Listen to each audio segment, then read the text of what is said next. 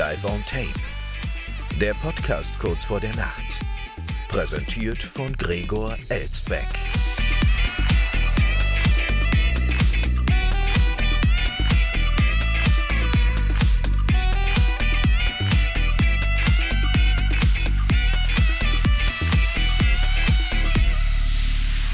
Schon wieder. 23 Uhr, meine Damen und Herren, und damit herzlich willkommen zu einer neuen Woche mit Ihrem vermeintlichen Lieblingspodcast, wie gewohnt live aufgezeichnet aus einer noblen Wiesbadener Altbauvilla und haben Sie es gestern Abend gesehen, meine Damen und Herren? Die Premiere der Revolution, meine Damen und Herren.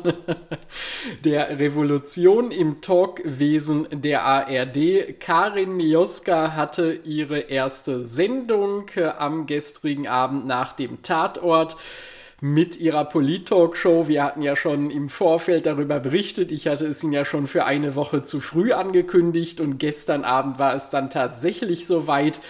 Ja, es war natürlich nicht sonderlich revolutionär, aber ich muss tatsächlich sagen, und das sage ich jetzt mal ganz ernst hier, ohne Ironie, es war auf jeden Fall dynamischer und sehr viel besser anzusehen als Anne Will. Also das muss man wirklich sagen ein gutes neues Konzept, das sie erst mit Fritzi Merz alleine gesprochen hat und dann zwei andere Gäste hinterher dazugeholt hat. Also das war echt gar nicht so schlecht da an diesem Tisch und ähm, ja, gut, der türkisblaue Hintergrund. Äh, in irgendeiner TV-Kritik hieß es so schön, das Studio sieht ein bisschen aus wie eine Hotellobby von der Anmutung her. Beim türkisblauen Hintergrund muss man jetzt nicht zwangsläufig ans Motel One denken, kann aber daran denken, aber auch diese Möblierung und so, ja, klar, das wirkt schon so ein bisschen hotelartig. Aber das tut dem Ganzen keinen Abbruch. Also Glückwunsch, Karin Mioska. Quotenmäßig ist es auch gut angekommen. Da gucken wir doch gerne wieder rein. So, und da ist man mit solch freudigen Gedanken gestern aus dem Sonntagabend herausgegangen und ist heute am Montagmorgen schon wieder direkt in der Lethargie geendet, denn die GDL hat einen neuen Bahnstreik für diese Woche angekündigt. Ab morgen legen Weselski und Konsorten wieder los und diesmal für fast eine Woche bis kommenden Montag. Jawoll. Also, da hat er mal wieder reingehauen zum Thema Bahn. Haben wir gleich auch noch eine andere Meldung, meine Damen und Herren. Aber äh, zuvor müssen wir noch mal auf was anderes kommen, denn Sie wissen ja, in dieser Woche ist nicht nur Bahnstreik, nein, diese Woche wird auch unser Schutzpatron der Sendung King Charles III ins Krankenhaus kommen, um sich an der Prostata operieren zu lassen. Wir berichteten ja am Freitag ausführlichst darüber. Und heute hm, hat sich äh, Queen Camilla nochmal dazu veranlasst gesehen, äh, etwas zum aktuellen Gesundheitszustand ihres Mannes äh, zu sagen. Und das wurde hier unglaublich groß angekündigt in den Klatsch- und Drahtspalten, meine Damen und Herren. Vor seiner Behandlung im Krankenhaus hat sich äh, Queen Camilla einmal mehr zum Gesundheitszustand ihres Ehemanns geäußert. So geht es King Charles III. Er wird sich in dieser Woche wegen einer vergrößerten Prostata behandeln lassen. Während eines Besuchs in der Stadt Swindon, westlich von London, äußerte sich Queen Camilla am Montag einmal mehr zum Gesundheitszustand ihres Ehemannes auf die Frage einer Passantin, wie es dem Monarchen gehen würde, antwortete die Königin laut der BBC, dem 75-Jährigen gehe es gut. Ja, das war's. Mehr muss man dazu nicht sagen. Fragt sich, wieso er dann überhaupt ins Krankenhaus eingewiesen werden muss, wenn doch alles gut ist. Ja, dann lassen wir doch die vergrößerte Prostata einfach drin. Das kann so einem King doch auch nicht schaden, meine Damen und Herren. Aber gut, ähm, äh, Vorsicht ist auch in Großbritannien die Mutter der Porzellankiste. Und damit sind wir schon fast bei unserem Gewinnspiel, äh, damit wir es direkt hinter uns haben. Denn Sie wissen ja, Sie können bei uns einen 23-Euro-Gutschein für TheBritishShop.de gewinnen, einen britischen Online-Shop aus Deutschland, der britische Folklore-Artikel vertreibt. Ob da jetzt eine britische Porzellankiste dabei ist, kann ich Ihnen nicht versprechen, aber auf jeden Fall andere sehr schöne Gegenstände, die Sie in Ihrem Alltag eventuell gebrauchen könnten und die ihr zu Hause schmücken werden. Und um da dran zu kommen, müssen Sie nur Folgendes tun, mir Ihre Vorschläge schicken, was wir King Charles III in unseren Osterbrief schreiben sollen. Ja, ich werde ihm einen Osterbrief schicken, meine Damen und Herren, an die offizielle Adresse des Buckingham Palace. Und was soll ich da reinschreiben? Denken Sie sich was aus und schreiben Sie es mir entweder per E-Mail info at schon wieder 23 Uhr.de oder per Kontaktformular über unsere Homepage schon wieder 23 Uhr.de oder Sie nutzen unseren absurd erfolgreichen Instagram-Channel, wo sicherlich im Laufe dieser Woche noch der entsprechende Gewinnspielpost äh, online gehen wird. Und ja, dann äh, haben Sie da sozusagen alle Möglichkeiten. Und jetzt haben wir das Gewinnspiel schon mal abgehakt und äh, kommen wieder zurück zur Bahn. Ja, Gewinnspiel abgehakt, royale Themen abgehakt und zurück zur Bahn. Äh, und da geht es jetzt mal nicht um Weselski und die GDL, sondern um einen Vorfall von vor vier Jahren. Es ist noch einmal gut gegangen. Vor vier Jahren wären fast zwei Züge aneinander gestoßen. Schuld sei der Dialekt zweier Fahrdienstleiter. Das ist jetzt bekannt geworden.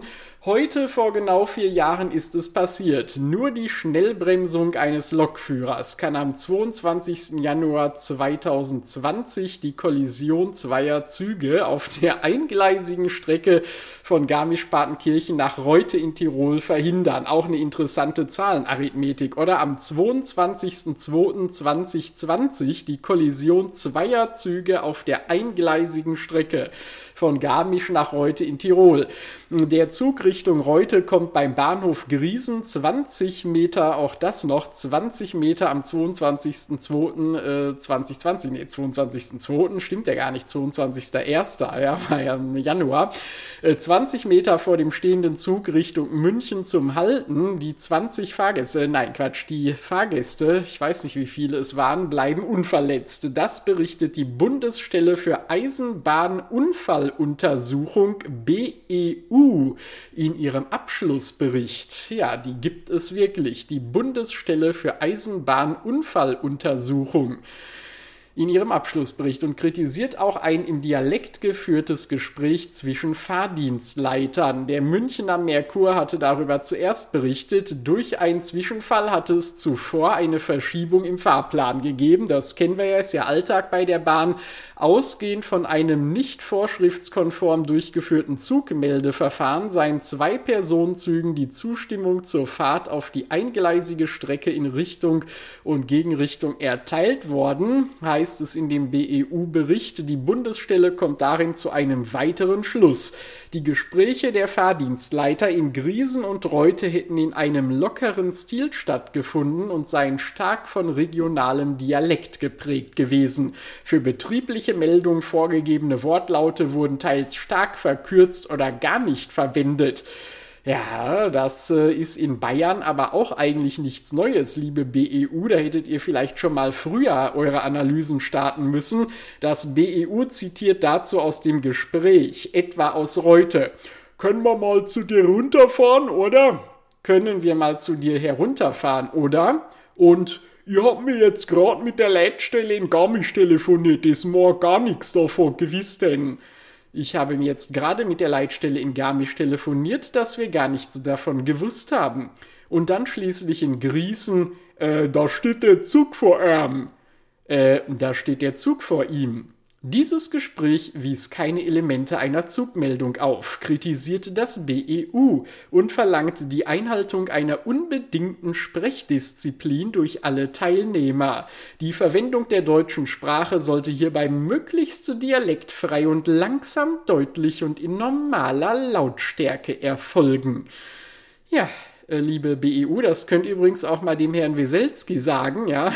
Der hat da ja auch so ein paar Probleme mit mit der hochdeutschen Sprache, dialektfrei, langsam und deutlich und die normale Lautstärke. Ja, die Bahn, die hat uns mal wieder belogen und betrogen. Ja, so. Aber gut, ähm, nein, das ist. Ähm, interessant, wenn solche Berichte hier vier Jahre später rauskommen, dass man überhaupt so lange gebraucht hat, um sowas zu erkennen, ja, dass es an Dialekten lag. Also, ja, liebe BEU, das wundert mich gar nicht. Ihr seid offenbar genauso langsam wie die Bahn an vielen Stellen. Das mal dazu. Dann äh, freue ich mich, Ihnen vermelden zu dürfen, dass Kati Hummels, die wir ja hier schon des Öfteren begleitet haben, zuletzt mit ihrem rosa Grabstein im Sommer, ja, letztes Jahr im Sommer hatte sie doch irgendwie vermeldet, dass sie sich einen rosa Grabstein wünscht äh, für ihre eigene Beerdigung und vor allem die Zeit danach. Und jetzt hat sie auf einmal eine neue Frisur. Die Moderatorin, zwar wusste ja gar nicht, dass es eine Moderatorin inzwischen ist, zeigt sich auf ihrem Instagram-Account mit einem komplett neuen Look. Die 35-Jährige trägt neuerdings eine auffallende Lockenpracht im Stil von Baby aus Dirty Dancing. Kati Hummels überrascht ihre Fans. Mit diesem Look auf Instagram in einem Video zeigt sie ihren Followern, wie sie ihre Haare in eine auffällige Lockenpracht verwandelte. Mein Privatleben ist so langweilig, da habe ich einen neuen Schwung gebraucht, kommentierte sie ihre Typveränderung. Wahrscheinlich ist ihr Privatleben aber auch erst so langweilig, seit sie von Mats Hummels getrennt lebt, ja, denn davor ging es ja so richtig zur Sache, wie es sich für eine Spielerfrau gehört. Neben dem Vorher-Nachher-Video teilte Hummels auch noch drei Bilder, die sie mit ihrer neuen Frisur zeigen. Außerdem veröffentlichte sie ein Foto von sich und ihrer Mutter Marion Fischer, die ebenfalls Locken hat. Dazu schrieb Hummels, endlich sehe ich Mama ähnlicher. In den Kommentaren wird vor allem auch auf die Ähnlichkeit zu einer der berühmtesten Lockenträgerinnen der Filmgeschichte hingewiesen. Wie eine Followerin bemerkt, ähnelt Hummels nun der Schauspielerin Jennifer Grey in ihrer Kultrolle des äh, der Francis Baby Houseman im Kinoklassiker Dirty Dancing. Auch ihre Mama meldete sich bereits zum neuen Style der Tochter zu Wort. In einem Interview mit der Bild Bildzeitung sagte Fischer, ich finde, Kathi sieht süß aus, sehr schön. Ihre neue Frisur gefällt mir sehr gut. Es stimme auch, dass sie ihr nur ähnelt, äh, nun ähnelt, dass sie ihr nun ähnelt, wenn man etwa 30 Jahre zurückdenke. Ja, man kann auch sagen, nur ähnelt, wenn man etwa 30 Jahre zurückdenke. Aber ich finde, dass sie hübscher ist als ich. Das ist die Selbstlosigkeit einer Mutter, dass sie findet, dass die Tochter hübscher aussieht als sie selbst. Und damit dürfte sie wahrscheinlich auch die einzige Frau auf diesem Planeten sein, es sei denn, Birgit Schrowange hält sich für hübscher, denn die hat heute eine Spendenaktion gestartet. Viele deutsche Senioren auf Mallorca brauchen nämlich Hilfe. Genau, falls Sie das noch nicht wussten, meine Damen und Herren, vergessen Sie irgendwie Kinder in Afrika oder so oder äh, was weiß ich noch von notleidende Menschen auf dieser Welt, die dem Tod sehr nahe sind äh, und nicht zu essen haben und sonst was. Die Rentner auf Mallorca, das ist die wirklich gefährdete Spezies unserer Tage. Da muss man spenden ohne Ende. Neben ihrer Arbeit als TV-Moderatorin hat sich Birgit Schrowanger auch der Stiftung Herztat verschrieben, die sich um deutsche Senioren in Not auf der Urlaubsinsel Mallorca kümmert. Nun will sie Spenden für Senioren sammeln. Birgit Schrowange setzt sich als Schirmherrin der Stiftung Herztat für notleidende deutsche Senioren auf Mallorca ein. Viele ältere Ausgewanderte in Altersheimen und Residenzen seien einsam und könnten sich wegen fehlender Sprachkenntnisse nicht mit anderen austauschen, sagte Schrowange der Mallorca-Zeitung am Montag. Das muss furchtbar sein, so Schrowange. Ich selbst habe Verwandte und Bekannte in Deutschland im Pflegeheim mein Vater, meine Tante, meine ehemalige Chefin. Da weiß ich aber, dass täglich jemand vorbeischaut. Wer ist denn eigentlich die ehemalige Chefin von Birgit Schrowange? War das nicht mal Barbara Ehlichmann? Sitzt die schon im Pflegeheim? Das wüsste ich jetzt aber nicht.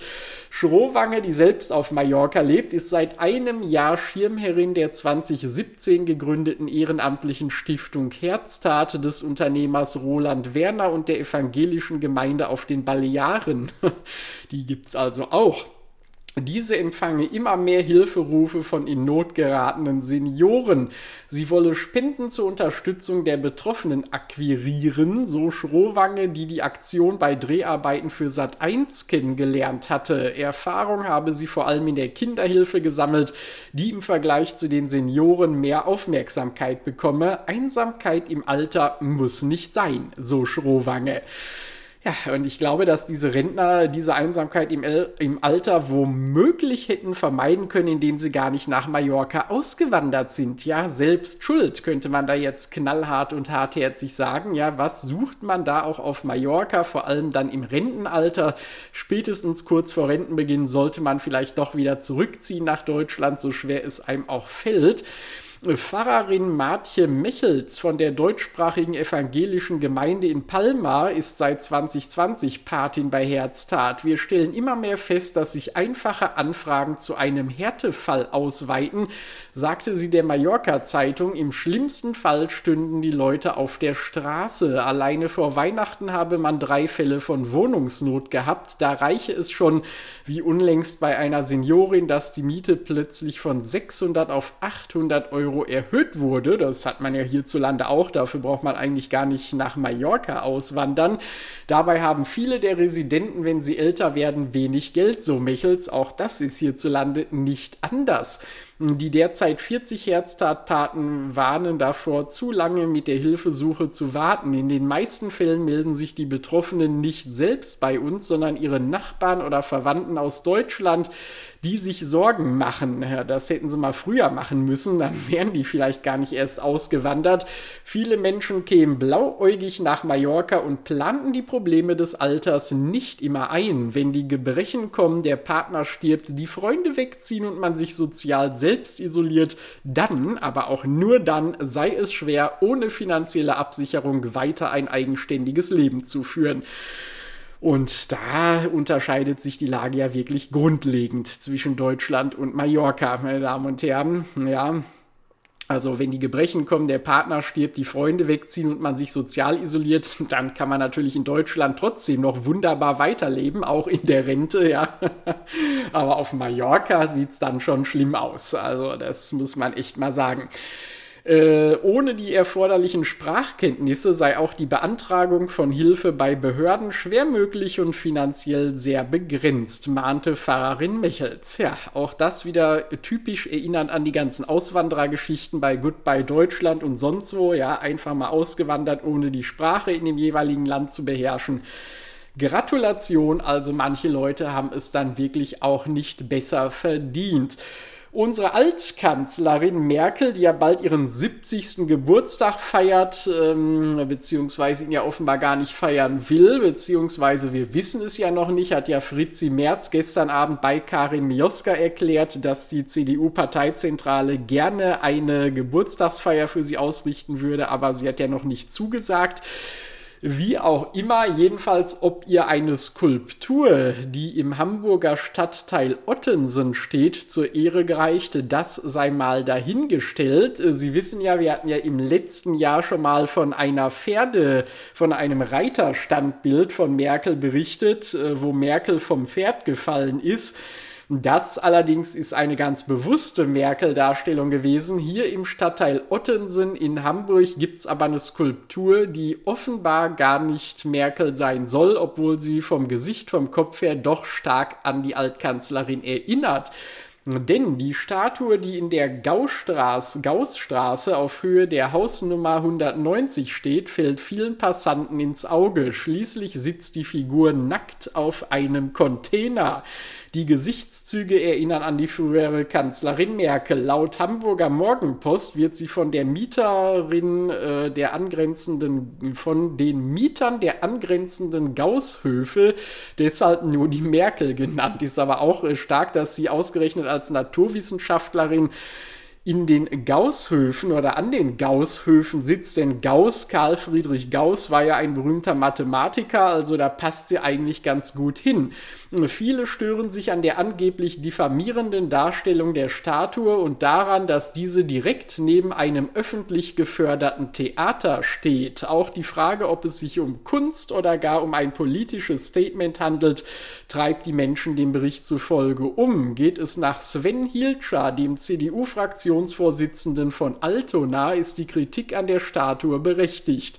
Politiker-Bashing kommt aktuell bei vielen Bürgern gut an, sagt er laut dem Blatt. Die Folgen seien allerdings fatal. Es trägt zu einer allgemeinen Politikverdrossenheit bei und dazu, dass die Wertschätzung gegenüber der Politik sinkt, sagt Hilscher. Der CDU-Mann warnt, dass durch die allgemeine Politikverdrossenheit Wähler zu den Parteien an den politischen Rändern abwandern könnten. Genau, das ist auch äh, wahrscheinlich äh, ein Effekt, den diese Merkel-Statue auslösen könnte an den Mülltonnen am Gausshof. Die Figur entfernen lassen, das will Hilscher allerdings nicht. Die Kanzlerin ist eine Person der Öffentlichkeit. Sie zu kritisieren ist ein demokratisches Recht. Puh, da haben wir ja noch mal Glück gehabt, ne, dass wir wenigstens so ein demokratisches Recht hier noch erhalten haben in dieser Republik. Jedoch habe auch die Freiheit der Kunst ihre Grenzen, sagt Hilscher. Sehen Sie, da wird es schon wieder eingeschränkt. Die Statue stammt aus dem Fundus des Hamburger Thalia Theaters und war 2012 Teil des Bühnenbildes für das Stück Dantons Tod. Damals hatte die Figur jedoch keinen Kopf. Ja, ist ja klar, bei Danton äh, werden ja alle geköpft. Äh, das kennen wir ja von dem Büchner Stück, ja, spielt ja während der Französischen Revolution. Logisch, sie war laut einer Sprecherin nach dem Abbau an eine Privatperson verkauft worden. Das ist kein politisches Statement des Thalia-Theaters, sagte die Sprecherin gegenüber der Zeitung. Dem Käufer gehört das Grundstück, auf dem die Statue jetzt steht. Er war es auch, der den Frauenkopf auf dem Rumpf setzen ließ. Auf dem Rumpf, würde er sagen, auf den Rumpf liebe Leute von Watson bzw. der Hamburger Morgenpost. Äh, der Hamburger Morgenpost zufolge soll die Figur keinen politischen Bezug haben und die Ähnlichkeit mit Merkel purer Zufall sein. Hm. Ja, also Merkel ist ja auch so austauschbar von ihrer Optik her, das kann eigentlich tatsächlich nur purer Zufall sein wie so vieles an Merkels Politik damals auch purer Zufall war. So, das passt ja eigentlich alles ganz gut zusammen. Dann kommen wir gleich in unserer nächsten Meldung zu einem Fake-Manager, der ein Luxushotel um 6.500 Euro geprellt hat. Wie hat er das angestellt und wieso war es ein Fake-Manager? Das, meine Damen und Herren, Sie ahnen es schon, sage ich Ihnen nach einem frisch gezapften Tässchen koffeinhaltiger Apfelschorle. Zum Wohl. Ah, herrlich. So.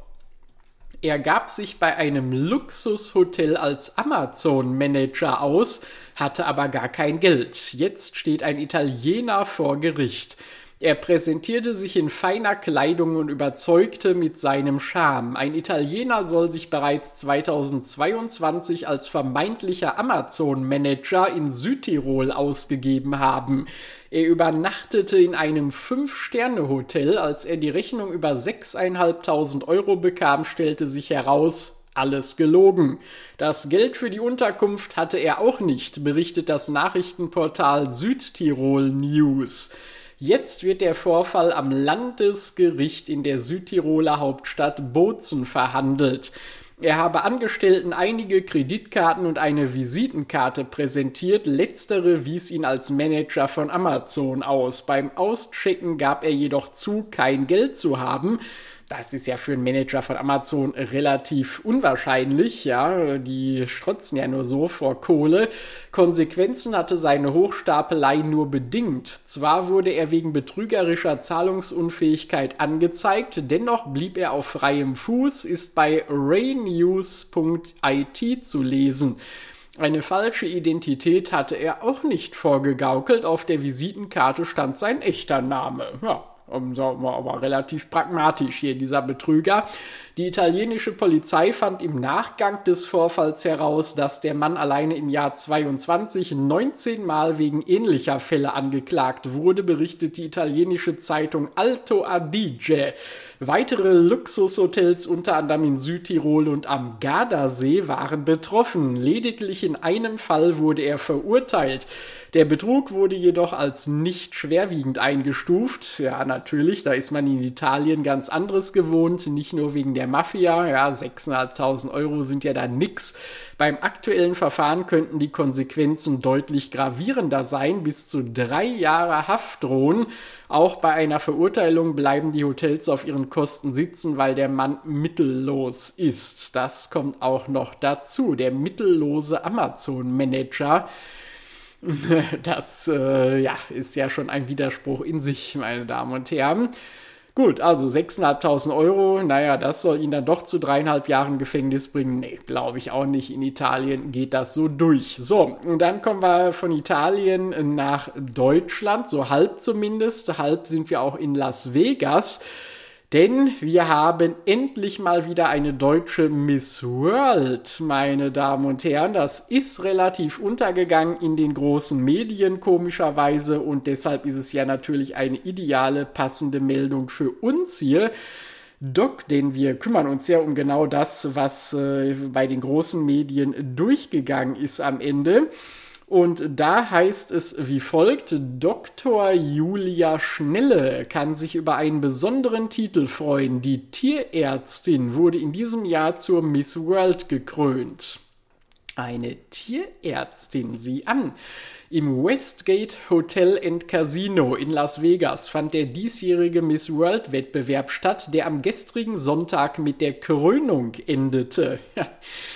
Das ist dann sozusagen die Krönung von Queen Julia I, meine Damen und Herren. Die Wahl unterscheidet sich von jener zur Miss World. Die Kandidatinnen müssen verheiratet sein, um bei der Miss World anzutreten. Hm, äh, wie, das stimmt. was ist das denn hier für eine Einlassung? Sie ist doch Miss World geworden. Und jetzt steht hier in der Meldung, die Wahl unterscheidet sich von jener zur Miss World. Hm? Was soll das, das denn? Die Kandidatinnen müssen verheiratet sein, um bei der Miss World anzutreten. Ach so, Miss und Mrs., meine Damen und Herren, wie früher hier im Deutschen Frau und Fräulein, ja, Fräulein unverheiratet, Frau verheiratet. So hat man es ja im Englischen teilweise immer noch, denn äh, Mrs. World ist eben verheiratet und Miss World ist noch Single. So, äh, beziehungsweise ledig. Das steckt dahinter. Miss World versus Mrs. World, meine Damen und Herren. Äh, zudem ist das äußere Erscheinungsbild nicht das Hauptkriterium. Ach, deshalb hat auch eine Tierärztin gewonnen, hat mich schon gewundert. Vielmehr. Entschuldigung, liebe Tierärztin, nicht so gemeint. Auch unter euch gibt es ja total hübsche, die fast hübscher sind als die Hunde und Katzen und so, die ihr täglich behandelt. Zudem ist das äußere Erscheinungsbild nicht das Hauptkriterium, vielmehr liegt der Fokus auf sozialem Engagement. Dahingehend konnte Dr. Julia Schnelle, die für Deutschland angetreten ist, die Jury überzeugen. Die 38-Jährige aus Niestetal ist Fachärztin für Kinder- und Jugendpsychiatrie, unterstützt darüber hinaus tiergestützte Therapie und Rentner auf Mallorca. Nein, Quatsch, das steht hier nicht. Zudem ist sie seit acht Jahren ehrenamtlich im Island Dolphin Care Therapiezentrum in Key Lago, Florida tätig. Also wer solche Titel und Wirkungsstätten hat, meine Damen und Herren, der ist schon prädestiniert für den Titel Mrs. World. Ich habe eine Verbundenheit zu Florida und auch Familie lebt dort, sagte sie im Vorfeld der Wahl zur regionalen Tageszeitung HNA. Derartige Wahlen, vor allem Schönheitswettbewerbe, gehen oft mit Kritik oder Vorurteilen einher. Das weiß auch Dr. Schnelle. Ich finde es gut, wenn Leute hinterfragen, warum man sich mit Kleid auf die Bühne stellen muss.